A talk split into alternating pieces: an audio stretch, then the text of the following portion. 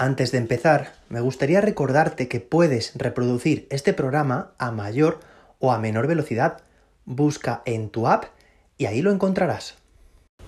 Vamos a clase, episodio número 41.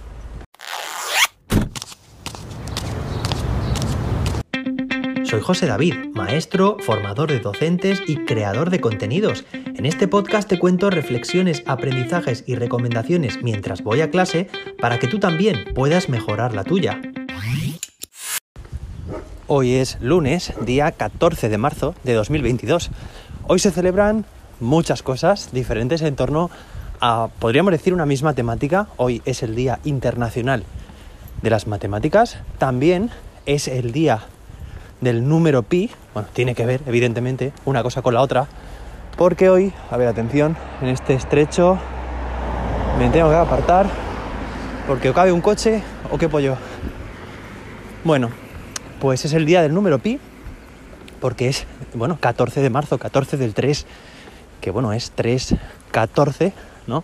De ahí, bueno, pues con su similitud con el número pi. También es un día en el que, bueno, pues nació Albert Einstein y falleció Stephen Hawking. Un día muy científico, pero bueno, ¿sabéis lo que es un eclipse? Pues eso es exactamente lo que pasa en el día de hoy. Puede haber muchas celebraciones que hoy mi padre eclipsa todos estos días porque hoy es su cumpleaños. Así que desde aquí, pues muchísimas felicidades. Él, él también es docente, como yo. Y bueno, está haciendo una labor increíble en su trabajo desde hace ya varias décadas. Un trabajo brillante y desde aquí mi reconocimiento. Y bueno, y sé que, sé que me escuchas todos los días cuando tú también vas a clase. Así que felicidades. Y bueno, pues hoy como veis voy también andando al cole, pero se me ha olvidado coger el micro que compré. Así que bueno, pues un despiste lo tiene cualquiera, espero que mañana pueda cogerlo. Y bueno, hoy tenemos un... Hoy es lunes, ya sabéis, empezamos la semana y tenemos un vídeo relacionado con una herramienta. Pero más en concreto va a ser, bueno, pues una herramienta, un instrumento que vais a poder crear con un solo clic. Ya sabéis que últimamente los vídeos que, que voy publicando en el canal de YouTube tienen que ver precisamente con lo que los lunes recomiendo, la herramienta que recomiendo. En los últimos episodios hice, bueno, pues el, la herramienta de Genially la semana pasada y anteriormente la combinación de Canva más Jamboard. Y bueno, son vídeos que, oye, puedes pasarte por el canal. Te animo a que entres en YouTube, escribas José David, ahí te aparecerá mi canal y bueno, pues echar un vistazo porque los últimos vídeos están teniendo unos cuantos miles de reproducciones, con lo cual entiendo que interesan mucho a los docentes. Y hoy, el vídeo de hoy, bueno, el vídeo, la herramienta de hoy, pues se corresponderá también con un vídeo que publicaré a lo largo de esta semana. Seguramente mañana martes lo publicaré por la noche, voy a intentar coger una periodicidad constante. Martes por la noche a las 9 de la noche, horario España peninsular y bueno, pues espero que te guste. Hablamos de portfolios, o mejor dicho, según la RAE, portafolios, como una herramienta o un instrumento de evaluación que puede tener cada estudiante, que puede tener, bueno, voy a disminuir un poco la marcha porque me gusta mucho apretarle, voy andando muchas veces muy rápido y luego me noto en la voz que salgo un poco fatigado. Y a veces también porque llevo hasta la mascarilla puesta, por el frío que hace, me viene bien tenerla. Venga, voy a disminuir un poco que hoy voy muy bien de tiempo para ir a clase. Entonces el portafolio es un instrumento que puede tener cada estudiante el suyo, cada grupo de trabajo, cada grupo cooperativo puede tener un portafolio, o bien el docente, la docente puede tener un portafolio, o bien el grupo clase, es decir, toda la clase puede tener un único portafolio que comparten, que construyen juntos. O sea que fijaos que es un elemento muy versátil, que se adapta pues, a los agentes creadores. Es un instrumento de aprendizaje y sobre todo de evaluación de reflexión. Vamos a pensar en un portafolio como, bueno, pues un saco, podríamos decir, en el que cabe cualquier evidencia de aprendizaje.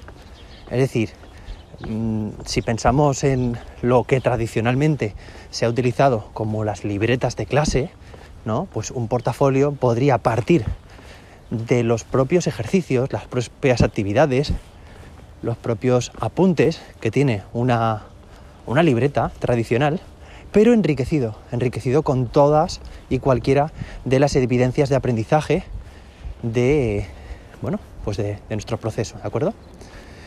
Entonces, ¿con qué se puede enriquecer? Con esquemas, con mapas mentales, con organizadores gráficos, resúmenes y luego también, por supuesto, bueno, cabe aquí un diario de aprendizaje también, ¿vale? Es como, bueno, pues un documento que puede ser físico, pues ya digo, en papel, pero puede ser también digital.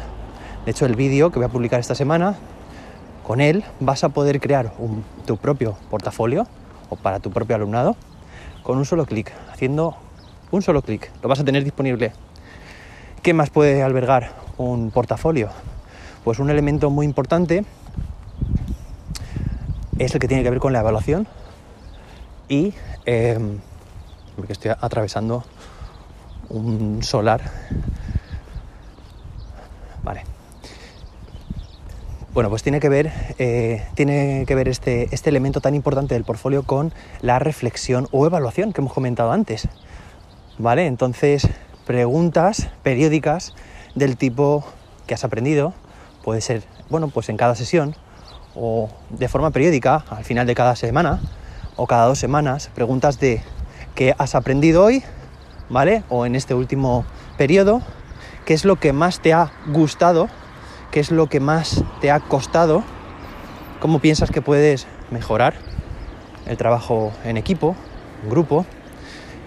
Eh, preguntas de, metacognición, cómo puedes aplicar esto que has aprendido en otros lugares, en otros sitios, en otros contextos.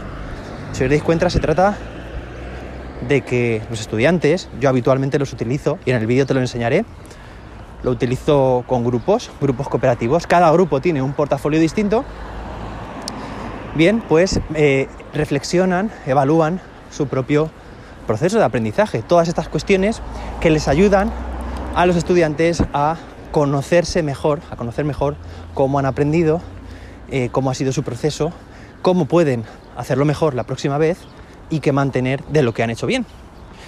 ¿A qué aspectos incluyen habitualmente los portfolios? Bueno, te lo mostraré en el vídeo con detalle y podrás personalizarlo, pero básicamente una portada donde el equipo se presenta, pone sus nombres, título, objetivo. Luego también tenemos una sección. Cruzó por el paso de peatones.